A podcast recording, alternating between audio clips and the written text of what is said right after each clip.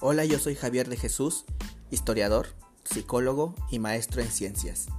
En este podcast exploraremos el quehacer de la psicohistoria como una disciplina alternativa que nos permite ayudar a comprender y debatir sobre muchos de los acontecimientos y experiencias humanas a través de la historia.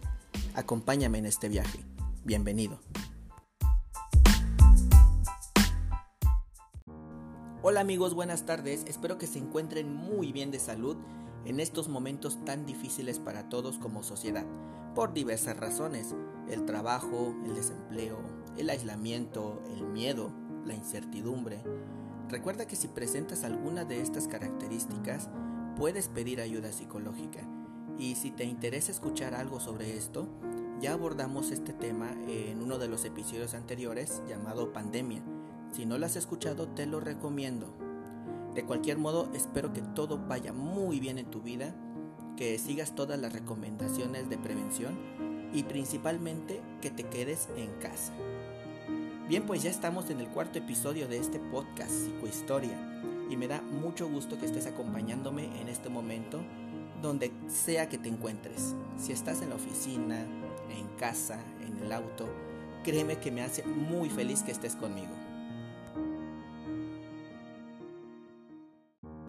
En este capítulo me gustaría abordar la figura de uno de los artistas más reconocidos históricamente por sus increíbles aportes a la ciencia y el arte. Estoy hablando de Leonardo da Vinci. Seguramente lo primero que viene a tu cabeza es su obra más reconocida, la Gioconda, mejor conocida como la Mona Lisa, la cual es una pintura renacentista pintada al óleo entre los años de 1503 y 1506 pero hoy no te quiero hablar de Leonardo como el artista o el personaje histórico, porque eso fácilmente lo encuentras en cualquier espacio literario o virtual.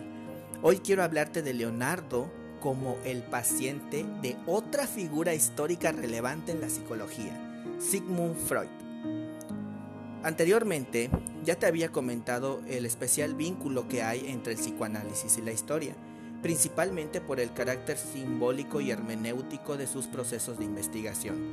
Pues bien, el trabajo de Freud sobre Leonardo se inscribe dentro de estos parámetros que sirven para identificar la génesis artística y humana de Da Vinci. Todo comenzó en los últimos años del siglo XX, cuando Freud había confesado a su colega y alumno Carl Jung un especial interés por la vida de Leonardo ni siquiera Freud pudo huir del encanto irresistible que Da Vinci provocaba en escritores o investigadores. Ríos de tinta y una cantidad enorme de historias disparatadas se han escrito sobre este genio italiano. Freud estaba intrigado por su personalidad y utilizaría los medios y herramientas del psicoanálisis para realizar una investigación del alma, como él misma la llamó a su obra publicada en 1910 y titulada Un recuerdo infantil de Leonardo da Vinci, la cual te recomiendo su lectura y si te gustaría tenerla, eh, escríbeme a cualquiera de mis redes para pasártela y, ¿por qué no?, discutir sus virtudes y sus defectos. Bueno, el estímulo inmediato que tuvo Freud para realizar este trabajo parece venir de uno de sus pacientes, dotado aparentemente de la misma constitución psicológica que Leonardo, pero claro, sin su genio. Así, en su afán de conseguir información sobre su juventud, se encontró con una monografía donde se revelaba un recuerdo que tenía Leonardo sobre su infancia, que dice textualmente así. Estando todavía en la cuna, un buitre se acercó a mí, me abrió la boca con la cola y me golpeó con ella en los labios en repetidas ocasiones. Fin de la cita. A esta escena, Freud le dedicó varios días de trabajo y con base en los métodos del psicoanálisis fue llegando a las siguientes conclusiones. Escucha, en primer lugar, está clara una felación, pero yendo más adentro de su análisis, se da cuenta que la felación es una traducción de un impulso primigenio, el mamar del pecho materno. Y entonces da su veredicto. Leonardo transformó el amamantamiento del pecho materno en el hecho de ser amamantado. O sea, pasó de la actividad a la pasividad. Y por lo tanto, eh, esto para Freud reflejó un contexto de innegable tendencia homosexual.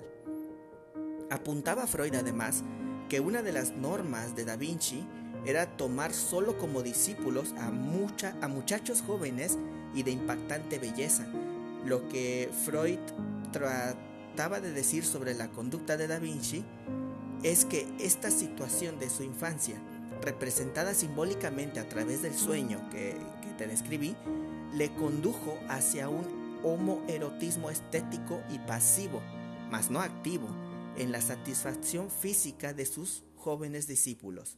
Estamos hablando entonces de un carácter contemplativo de la belleza humana.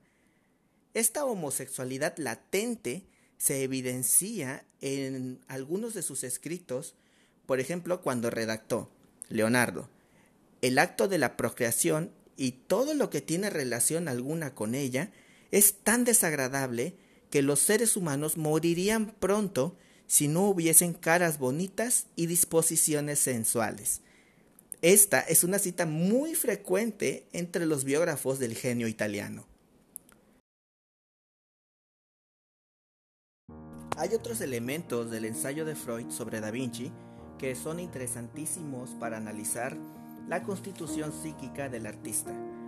Por ejemplo, la posible relación entre la enigmática sonrisa de la Gioconda y la proyección de la sonrisa de Caterina, su madre, en la misma obra, misma que siguiendo este particular recorrido también encontramos elementos de su infancia, proyectadas en otras de sus obras, como sus dos madres, su madre biológica y su madrastra, representadas en su lienzo la Virgen, el Niño Jesús y Santa Ana. Pero quizás el elemento más significativo de la obra de Freud sobre Da Vinci, aparte del ya descrito sobre la felación, tiene que ver con la ausencia de su padre, determinante por el efecto devastador que tiene en la identificación simbólica de sus obras. Freud describió, para la pintura de Leonardo, la identidad con su progenitor tuvo un efecto peculiar. Creaba la obra y ya no se preocupaba más por ella, como su padre no se había preocupado por él. Aunque esto pudiera parecer un juicio severo, tiene correlación con lo que siglos atrás había escrito uno de sus biógrafos contemporáneos, Giorgio Vasari, quien dijo sobre el joven Leonardo, hubiera sido muy competente en sus primeras lecciones si no hubieran sido tan volátiles y flexibles. Para él, tenía siempre el mismo valor aprender una multitud de cosas, la mayoría de las cuales fueron rápidamente abandonadas. Aquí es donde vemos el carácter investigativo y hermenéutico del psicoanálisis, porque recoge una cantidad exacta de datos que le permite interpretar la personalidad de un individuo. Ahora bien, ¿son válidos este tipo de, interpretaciones o de trabajos? En la vida diaria, interpretar se ha hecho una actividad tan común para los humanos. Interpretamos miradas, palabras, oraciones, entonaciones de voz, gestos y hasta el silencio también lo interpretamos. Cada respuesta es sujeta a una interpretación subjetiva de nuestro receptor, es decir, la hace suya y propia. En el campo de las investigaciones sociales, si bien es cierto que hay un método que conduce a reflexiones científicas, debemos comprender que las aportaciones presentadas por cada autor están elaboradas con base en un criterio de selección e interpretación personalizada.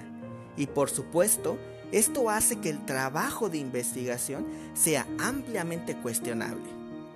La obra de Freud sobre Da Vinci no es la excepción, y al ser publicada no tardó nada en ser debatida, y en algunos círculos ortodoxos fue rechazada. Cabe mencionar que algunos argumentos son válidos, como los errores en la traducción de algunas palabras o la inaplicabilidad de algunas hipótesis, como las referencias de relación que hace Freud eh, de Egipto y las obras artísticas del genio italiano. Pero considero que esos errores no afectan la esencia del estudio, o sea, la minuciosa reconstrucción que Freud hace de la vida emocional de Leonardo en sus primeros años de infancia y la descripción del conflicto de sus impulsos plasmados en algunas obras, constituyendo parte de su historia psicosexual. Leonardo da Vinci representa para muchos de nosotros un ícono del arte renacentista y uno de los grandes maestros del siglo XV. El estudio de su personalidad no es algo en lo que únicamente Sigmund Freud haya participado. De hecho, te recomiendo un libro publicado hace ya unos 20 años más o menos de Bradley Collins titulado Leonardo, el psicoanálisis y la historia del arte una obra súper interesante para conocer más sobre la relación entre la obra del artista y los rasgos de su personalidad. Personalmente, considero que este tipo de trabajos nos permite explorar áreas de conocimiento para entender y contextualizar a los personajes que han sido piedra angular de la historia de la humanidad. En otras palabras, también los muertos pueden ser muy buenos pacientes, así como testigos directos de los procesos históricos sin que salgan espantados del consultorio.